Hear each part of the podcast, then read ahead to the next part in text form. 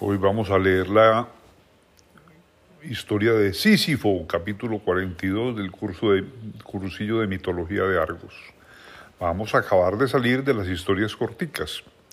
¿No han oído ustedes hablar de la roca de Sísifo? Sísifo, pues resulta que este era un rey de Corinto y la mujer de él se llamaba Mérope y era una de las Pléyades.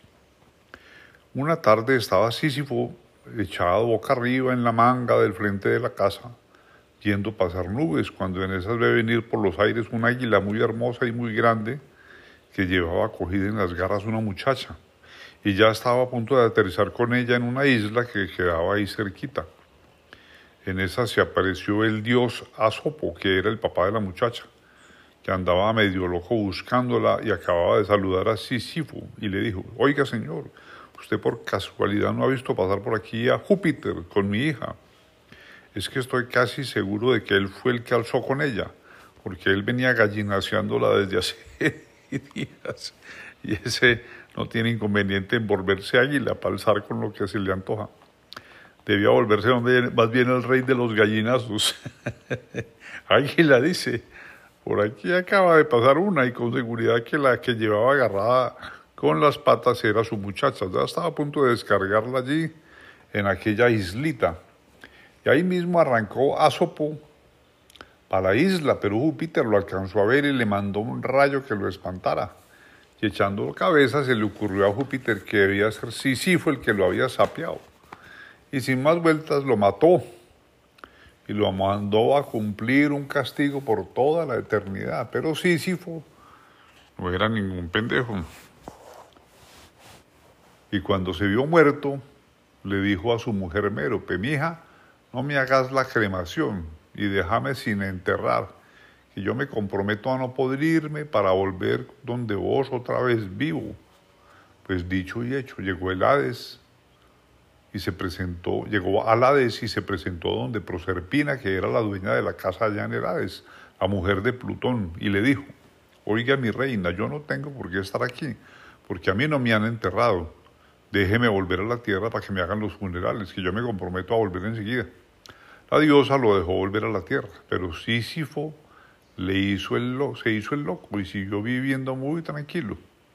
Pero el contento le duró muy poquito, porque Júpiter se dio cuenta ahí mismo y mandó a Mercurio a que lo volviera a zampar a los infiernos a cumplir su castigo y allá está todavía. La tareita que tiene que hacer es empujar una piedra, la macha de grande y de pesada, y hacerla rodar de para arriba hasta la punta del morro. Y cuando llega allí, con ella tiene que bajar en desgracia, porque esa, empieza, esa piedra empieza a rodar de para abajo como para aplastarlo, pero nunca lo alcanza.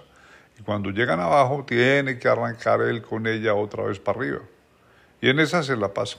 Es una tarea parecida a la de las pobres mujeres que hacen la comida y arreglan la casa y todo, y por la noche no queda nada de lo que hicieron al otro y al otro día. Tienen que volver a empezar, ni más ni menos que la roca de Sísifo, pobrecitas, hombre. Ahora no se volvieron feministas. Yo sí he sido, no he sido nunca machista, macho sí, para que sí no es la verdad. Porque, ah, queridas que son, aunque siempre joden alguito a veces. y vamos a seguir con la historia de Orfeo. Dejémonos de sermones y sigamos ahora con el cuento de Orfeo, el músico. Este era hijo de una de, de las musas y de un príncipe de Tracia. La mamá le dio desde chiquito el don de la música, pero no vayan a imaginarse que era ningún merendero, como les dicen en Medellín a los granateros ordinarios, no señor. Este era de los finos, mejor dicho, era el mandacallar de todos.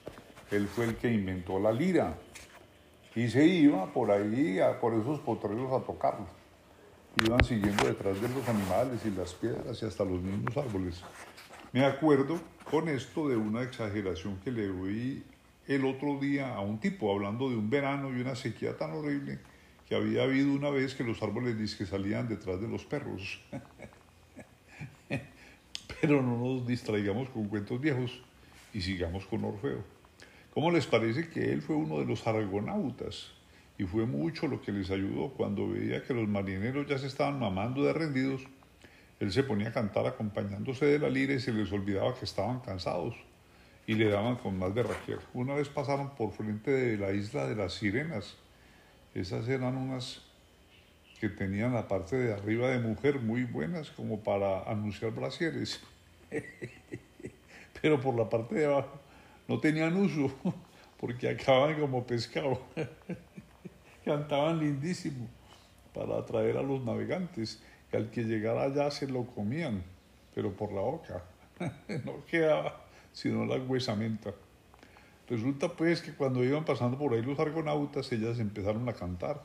Y ahí mismo le echa mano Orfeo a la lira y se entona él también a cantar. ¿Y qué? Cuento de Caruso ni de Mario Lanza. Los marineros se pusieron más bien a oírlo a él hasta que pasaron el peligro. Pues bueno, Orfeo se casó con una muchacha muy linda que se llamaba Eurídice. Él la adoraba. Pero fue tan de malas que una vez ahí iba ella por la orilla de la quebrada cuando la alcanzó a ver un vecino que se llamaba Aristeo y salió detrás de ella con la intención como de hacerle el mandado, pero ella se dio cuenta y pegó la carrera y no se fijó y pisó una mapana o rabo de sería. En todo caso, a las 5 de la tarde ya estaba tiesa Eurídice y Orfeo envuelto un, vuelto un mar de lágrimas, que quería morirse él también porque la adoraba. Pasaron los días, pero no habían acabado todavía la novena cuando se le ocurrió una cosa a Orfeo. Armar viaje para a ver si a punta de música lograba que se la devolvieran viva. Y llegó allá y tumbó bolo con esa música tan bacana que lo que, provocaba a lo que le provocaba a uno era tener una grabadora. ¿Cómo sería que hasta el chandoso de Cerbero se fue quedando profundo? Y Sísifo se sentó a oírla encima de la piedra y a tanto lo, se le olvidó que tenía sed y a los otros muertos importantes que había allá, le sonó la campana. Ya será hasta después. ¿Qué tal me está quedando esta mitología del suspenso?